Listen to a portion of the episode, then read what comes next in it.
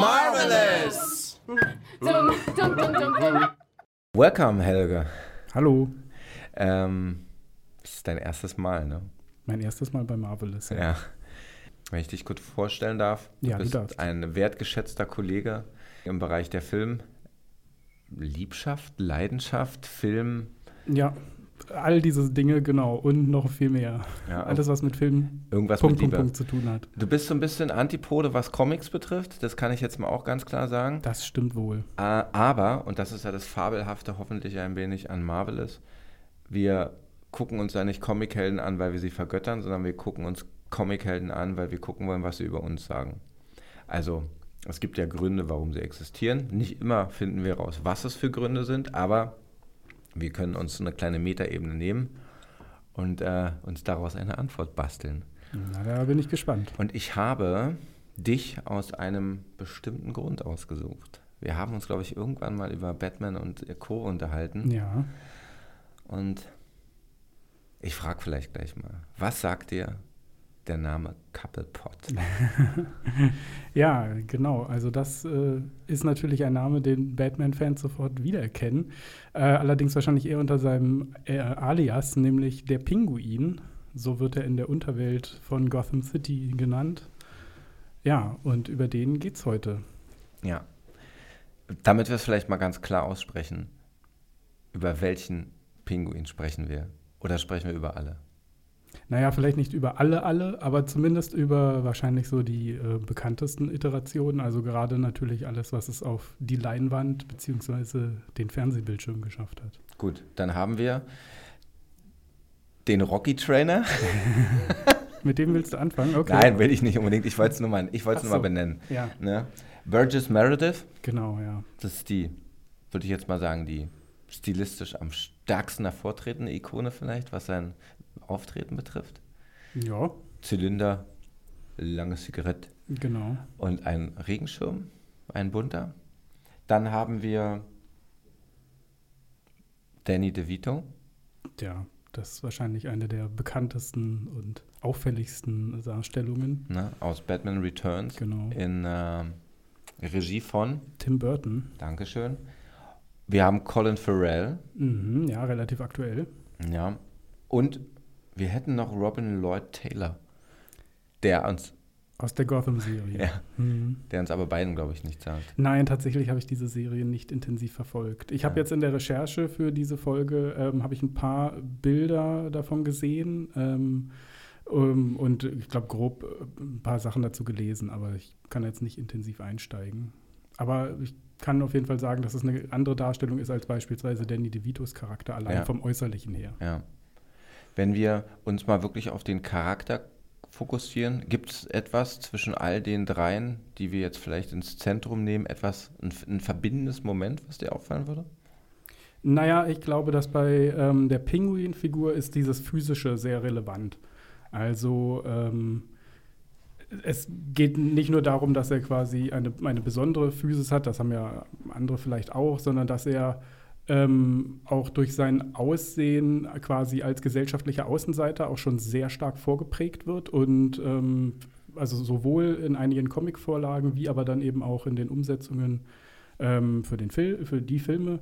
Ähm, liegt das liegt da auch oft so ein psychologisches Moment begründet oder so, ähm, warum er quasi äh, in dieses äh, ja dieses kriminelle Leben dann abgerutscht Ja. ist. Bei Tim Burton, glaube ich, ist es also aus meiner Perspektive am markantesten herausgearbeitet. Genau. Wir haben wirklich ein Kind, was verstoßen wird, Ja. weil es äh, eine Mutation hat, einen Gendefekt. Es wird von den Eltern verstoßen und kriegt sozusagen die Lebensaufgabe mit in die Wiege gelegt. Rache an der Menschheit. Ja, genau, so ein bisschen ist es das.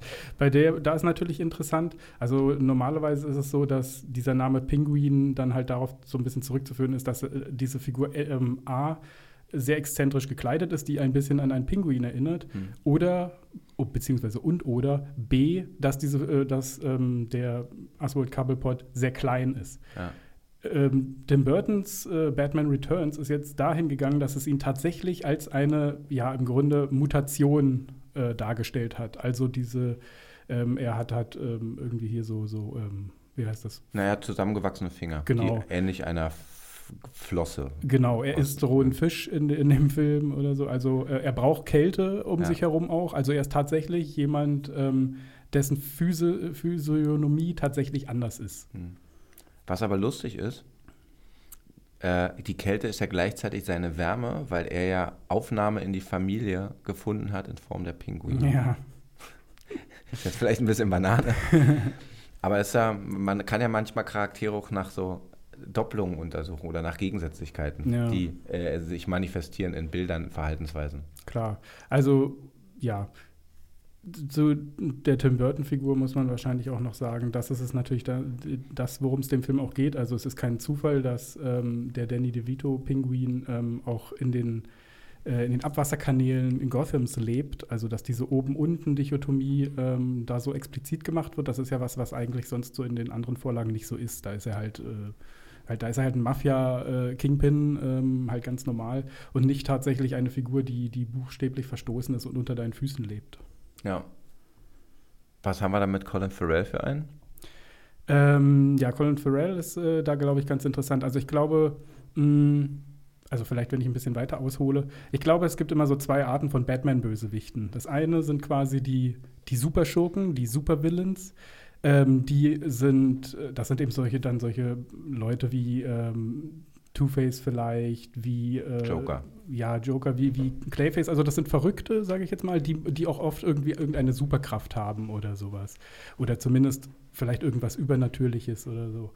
Und dann gibt es die, das sind quasi die normalen Gangster, sage ich mal. Also das sind dann halt so wie hier dieser äh, Falcone. Ähm, äh, und da würde ich sagen, ist der, äh, ist der Pinguin, der ist so eine Scharnierfigur äh, innerhalb dieses, dieses Universums. Also er ist, du kannst ihn auf der einen Seite so inszenieren, dass du ihn quasi als Supervillain machst, so wie Tim Burton das in Batman Returns gemacht hat. Oder du kannst ihn als, sagen wir mal, normalen Gangster, Mafiosi inszenieren, so wie eben jetzt äh, Matt Reeves das in seinem The Batman gemacht hat, wo ich halt sagen würde, da ist quasi der, ähm, der Pinguin halt eher eine normale Mafia-Figur in Anführungszeichen. Ja. Wobei wir ja auch da eine sehr klare unterschiedliche Definition davon haben, wie Batman zum Beispiel auch funktioniert. Also der Tim Burton ist ja viel stärker in einer fantastischen Ebene angesiedelt, Genau. als es der The Batman ist. Genau, Tim Burton möchte auch was über Außenseiter, beziehungsweise über dieses Außenseitertum und wie Gesellschaft das herstellt, auch erzählen. Das erzählt er in fast allen seinen Frühwerken auf jeden Fall und da gehört Batman Returns auch ganz stark dazu. Er hat auch mehr Sympathien für der ganze Film für ähm, den Pinguin und Catwoman zum Beispiel, als das eigentlich für alle anderen Figuren hat. Ja, das musst du mir mal näher erklären.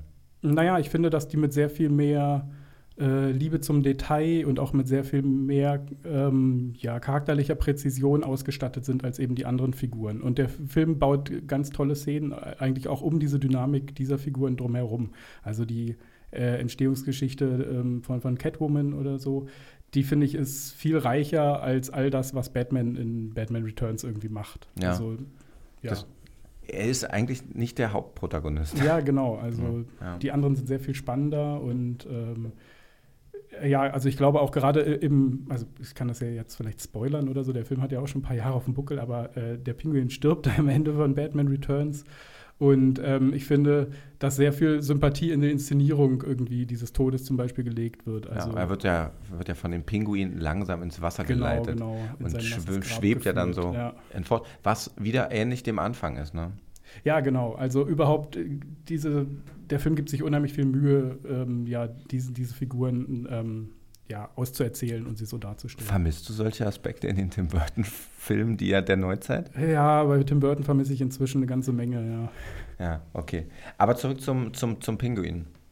Colin Farrell. Äh, kleine kurze Einschätzung. Wie fandst du die, wie fandst du da die, die, die Typologie, die da präsentiert worden ist? Äh, es macht total Sinn, äh, ihn so darzustellen innerhalb des Films, äh, so wie, wie der Film generell aufzieht, also mit diesem etwas roheren, ähm, mehr so Hang zum Realistischen. Da macht diese Figur so auf jeden Fall Sinn. Also eine, eine so operettenhafte Figur, wie, wie halt irgendwie Danny DeVitos Pinguin wäre da vielleicht falsch am Platz. Und äh, Colin Farrell schafft es auch, dieser Figur ähm, auch einen Erinnerungswert zu geben. Also er bleibt auf jeden Fall hängen. Ähm, äh, vielleicht ist es ein bisschen stark an so, weiß ich nicht, so ähm, Robert De Niro Gangster-Klischees angelehnt oder so, die, so die ganze Intonation und wie er spricht oder sowas. Aber ähm, die, die, Figur ist generell nicht, hm. nicht uninteressant. Ist er auffällig genug oder ist er so auffällig wie bei Tim Burton? Also wir haben ja in, im, im Batman-Film auch nicht nur einen Gegner. Ähm, äh, der da gegen Batman antritt. Und das ist ja ähnlich wie bei Batman Returns. Ist er ähnlich präsent, wie er das in dem Tim Burton-Film ist? Nee, er ist ja nur ein Sidekick quasi. Also nur so. Ähm, ja, die Filme haben ja oft das Problem, dass sie ein bisschen zu viele Bösewichte da immer reinpacken und sich dann nicht mehr so ausführlich einzelnen widmen können. Aber klar, er spielt da äh, nur die zweite Geige.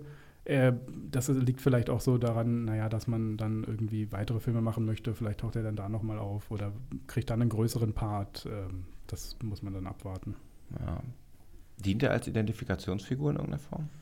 Als Identifikationsfigur für das Publikum, meinst mhm.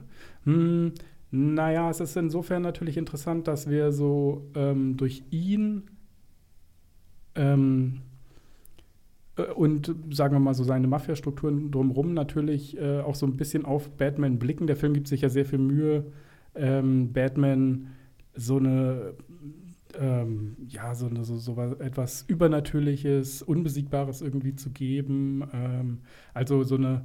Du sprichst jetzt von dem letzten Batman.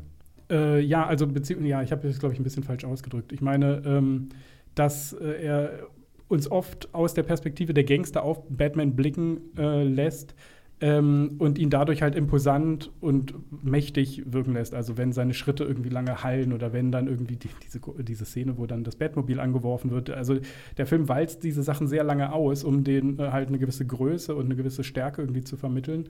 Und ähm, uns so ein bisschen nachvollziehbar zu machen, wie viel Furcht Batman auslöst in halt eben diesen, äh, diesen kleinen Gangstern im Grunde genommen. Und so sehen wir dann natürlich auch äh, in dieser spektakulären Actionsequenz dann mit dem Batmobil halt auch, blicken wir natürlich eben oft äh, so ein bisschen äh, mit, mit dem Pinguin auf, auf Batman, der offensichtlich nicht aufzuhalten ist und der mhm. immer, also der alles überwindet, um ihn dann halt äh, zu stoppen. Die These, die ich da rauslese, ist, dass der Gegner uns größer macht. Ähm, ja, in gewisser Hinsicht, ja. Also ich weiß nicht, ob der, Bat ob der Pinguin jetzt unmittelbar dadurch größer ja. wird. Nee, nee, nee, Batman. Ich meine dadurch. Also das, ja, ne, Batman erscheint für uns dadurch größer, ja. genau, dass wir ja. ähm, so ein bisschen mit, mit, den, mit so den Gangstern ähm, fokalisiert sind. Ja. Wächst du an deinen Aufgaben? hm, vielleicht. Ich lasse das jetzt mal so dahingestellt oder so. Ich möchte mich da jetzt nicht festlegen. Ich finde das vielleicht, vielleicht ist das ja auch eine Form der der modernen Erzählweise, dass die Sachen immer miteinander so ein bisschen verknüpft sein müssen und sich in, im Verhältnis zueinander bewegen müssen, was bei der Burton-Variante nicht unbedingt gegeben ist. Da empfinde ich den Pinguin und auch Catwoman eher als ein Zufallsprodukt, was auftaucht, an dem sich dann Batman abarbeiten muss, mhm. aber die jetzt nicht in dieser Form miteinander verknüpft werden. Ja, Kannst du damit was anfangen? Nicht ich, so richtig, ne? Ich bin noch am überlegen, wie du das genau meinst. Kannst du das noch ein bisschen ausführen? Ähm, vielleicht so erzähltechnisch. Es müssen in der jetzigen Erzählung immer die, die, die, die, Sachverhalte müssen begründbar sein, damit sie für den Zuschauer verständlich sind und man vielleicht etwas herausliest, was beabsichtigt ist. Mhm. Diese Komponente fehlt, finde ich, bei dem Burton mit dem, wie die Gegner präsentiert werden. Die ist sehr präsent im ersten Batman, weil man da das, das, dieses, diesen Zirkel hat. Ähm, der Joker erschafft Batman, Batman erschafft ah, den Joker, mhm. oder ne? Also diese Verknüpfung, ja. die aber hier fehlt, total. Äh, ja, Batman stimmt, ist ja. ein Rächer, der etwas zu tun hat, wie ein Polizist äh, oder überhaupt jemand, der für Gerechtigkeit zuständig ist, in welchem Universum auch immer. Und der muss sich eben mit diesem beschäftigen und arbeitet sich an den ab. Mhm. Ähm, die haben aber keine große emotionale Verbindung zueinander. In dem Batman, den wir jetzt haben, haben wir ja dann irgendwo doch eine Verknüpfung. Und gerade wenn du sagst, wir haben einen kleinen, einen kleineren Gangster, der in einem, den, den Held anhebt, mhm. frage ich mich, ob das nicht vielleicht auch eine moderne Perspektive ist, die wir manchmal auch gesellschaftlich haben. Wir müssen alles miteinander verknüpfen. Alles mhm. muss miteinander zu tun haben, damit wir eine Relation herstellen können. Anstatt vielleicht den Moment als solchen auch als so ein Irrlichtern wahrzunehmen. Naja, okay. Ja, das, äh, das könnte schon so sein. Was sind denn die Anlässe zum Beispiel gewesen, warum Pinguin und Catwoman im Batman Returns auftreten? Ähm, naja, gut. Also, ich glaube, du hast da eine gute Theorie im Vorgespräch. ja, genau. Ich hatte ja ein bisschen die These geäußert, ähm, dass äh, sowohl der äh, Antrieb des, des Pinguins äh, als auch eben der von Catwoman im Grunde nur ist, dass sie mal wieder ordentlich bumsen wollen. Erläutern, ähm, bitte erläutern. Genau, also äh, der Film liegt äh, meiner Meinung nach ja zumindest, äh, der hat so eine, so eine ja, so eine Geilheit, die ihn irgendwie so durchzieht. Also es gibt äh, immer wieder Szenen. Der Max, Max Shrek ist ja auch so, dann ist er machtgeil. Also. Ja, genau, ja, stimmt. Ähm, aber also Selina Kyle, also die, die Catwoman, die gespielt wird von Michelle Pfeiffer oder so, wir erleben sie am Anfang, ähm, dass sie äh, alleine zum Beispiel lebt, nur mit Katzen. Ähm, aber dass sie irgendwie immer reinkommt und sagt, Schatz, ich bin zu Hause und da ihr dann einfällt, ach nein, ich bin ja gar nicht verheiratet. Ähm, also dieses Sehen irgendwie nach einem Partner, das ist irgendwie ganz stark bei ihr drin. Und ähm, die Catwoman-Persona ist dann quasi ihr sexuelles Erwachen auch. Da kleidet sie sich dann eben attraktiv und versucht die Männer dann auch irgendwie zu verführen. Also das ist quasi dann so der, der Kompensationsmechanismus. Und bei dem Pinguin ist das auch so. Also er wird auch ähm, in diesen Plot, äh, den, den Max Schreck irgendwie ersinnt, um ihn zum Bürgermeister zu machen, ähm, wird er auch überzeugt, äh, als halt Max Schreck sagt, naja, du hast dann auch Zugang zu Frauen irgendwie dann dadurch. Und da ist er dann auf einmal irgendwie bereit äh, mitzumachen. Was ich aber eine ganz fantastische Szene finde, auch wenn der ähm, Pinguin im Batman Returns so ein Endgegner ist, also wirklich so ein, so ein Oberboss, ähm, macht der Shrek ihm aber auch sehr klar deutlich, dass er auch ein Tier ist. Ja, das ne, stimmt. Als er ja. ihm diesen Fisch zu fressen gibt und der den so wegsabbert. Ja, genau. Und da so wirklich dieses Animalistische rausbricht aus ihm. Was auch aber auf der anderen Seite wieder spannend ist, weil das ein bisschen für meine These spricht, dass man irrlichternde Charaktere kriegt, die man nicht so richtig zuordnen kann, weil sie mhm. in manchen Situationen einfach was völlig Gegensätzliches zu dem tun, als Charaktere zum Beispiel, die man in so eine Biografie einbettet. Die Gründe haben, die eingebettet sind in so eine Mafia-Strukturen mhm. und deshalb Sachen so tun und deshalb vielleicht auch ein bisschen berechenbarer sind in dem, wie man auf sie schaut. Ja, also ich kann mir schon vorstellen, dass ähm, den, den Colin Farrell äh, Penguin, dass man den, ich sag mal, traditionell bekämpfen kann, äh, wie man halt irgendwie andere Verbrecher irgendwie bekämpft. Aber genau, bei so etwas wie, wie dem Danny DeVito-Charakter ist das wahrscheinlich schon ein bisschen was anderes, ja. Welche Erinnerung hast du an ähm, Burgess Meredith als äh, Pinguin? Interessanterweise gibt es in dieser alten ähm, Batman-Serie, da ko äh, kommt ja, spielt ja Burgess Meredith den, den Pinguin ähm, in der Serie aus den 60ern. Da gibt es tatsächlich auch eine Episode, wo ähm, der Pinguin äh, antritt, äh, Bürgermeister zu werden. Also das übernimmt äh, äh, Tim Burton scheinbar in seinem Film. Ich weiß gar nicht, wie viel Platz das in irgendwie den Comics bekommt. Ähm, aber ja, also das finde ich schon mal ganz spannend, dass es da die Parallele offensichtlich gibt. Also, dass es so ein. Und ich glaube, das ist in dieser Figur auch so ein bisschen angelegt. Ich glaube, es gibt so einen Skeptizismus gegenüber so dieser Verbindung aus ähm, Unterwelt und Politik. Mhm. Ähm, da ist vielleicht auch Batman immer so eine Gegenfigur halt dazu, weil er quasi als so eine Art äh, Entrepreneur irgendwie so äh, eigentlich nicht richtig zur, zur politischen Sphäre hinzugehört, ja, und immer da so ein bisschen rausfällt, aber eben auch nicht ökonomisch großartig abhängig ist eigentlich von den anderen. Also er wird immer so ein bisschen äh, autonom irgendwie dargestellt, so von den Strukturen in Gotham. Wobei er eine lustige Komponente hat, dass er ja quasi so ein Reichgeborener ist und damit ja auch gegensätzlich wirkt. Zu dem Pinguin jetzt oder nee, in zu, sich selbst? Die in sich selbst. Ja, ja, klar. Mhm. Das, das ist ja oft so bei, bei vielen. Ähm bei den Gangstern ist aber Politik und Gangster-Business ähm, dann gleichgestellt. Weil da findet zumindest immer so eine Durchlässigkeit statt. Ich ja. glaube, das wollen uns viele dieser Filme auch irgendwie sagen. Also, also auch zum Beispiel die Christopher Nolan. Ähm, Batmans zielen, glaube ich, auch immer da so ein bisschen hin in diese Richtung. Also, dass natürlich mit, mit äh, jetzt in den neueren Filmen auch immer stärker über Politik nachgedacht wird, macht natürlich durchaus Sinn generell diese Verknüpfung irgendwie so mit dem, mit dem Korrupten oder mit halt eben so den, den Mafia-Strukturen sorgt natürlich immer auch ein bisschen dafür, dass eigentlich so der Raum der Politik auch immer so ein bisschen in Zweifel gezogen wird, finde ich. Was vielleicht ein bisschen zu viel Skeptizismus manchmal ist. Das von dir zu hören. Ja, naja. Also Der Witz ist ja, dass natürlich. Two-Face ist Jurist, ne? Ja, genau. Two-Face ist natürlich, und er war ja als, als ähm, also er war ja, glaube ich, Generalstandsanwalt sogar. Ja. Also er hat den Staat im Grunde genommen vertreten und ein kleiner Unfall reicht dann aus, um diese Figur quasi in, in, ähm, ins Gegenteil kippen zu lassen. Dann habe ich eine Endgegnerfrage für dich. Oh, Wir okay. haben hier immer eine Endgegnerfrage. Endgegnerfrage.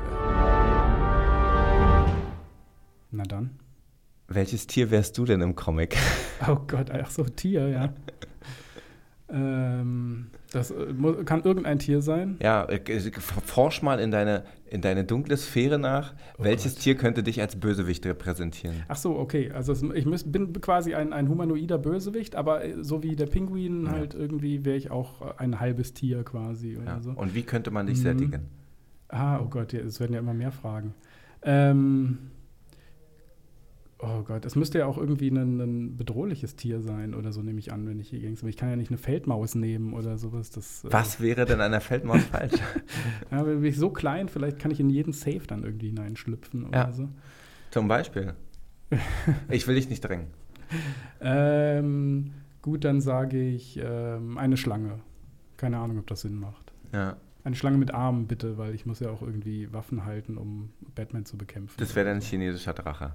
Ah ja, okay. Ja, Drache ist vielleicht noch besser. Das ist wie eine Schlange, nur noch eindrucksvoller. Hm. Ja. Hätte, ich, hätte ich das nehmen sollen, ja. Freust du dich auf die Serie, die kommen wird? Die Serie? Mit, mit Colin Farrell? Oh, da wusste ich gar nicht, dass da eine Serie kommt. News, News, News. Ah. Ja, wird schon gedreht. Aha, okay. Hm. Ja, wahrscheinlich freue ich mich dann nicht so drauf. Ähm, gut, mein Lieber. Alles klar. Ich glaube, wir haben den Pinguin versucht in dir zu entdecken. Und ich habe mich für die Schlange entschieden. Und du hast dich für die Schlange entschieden. ähm, danke. Ja, sehr Ähm, gern. Helge Returns, kann ich dazu nur sagen. Na, mal sehen. Okay. Tschüss. Ciao.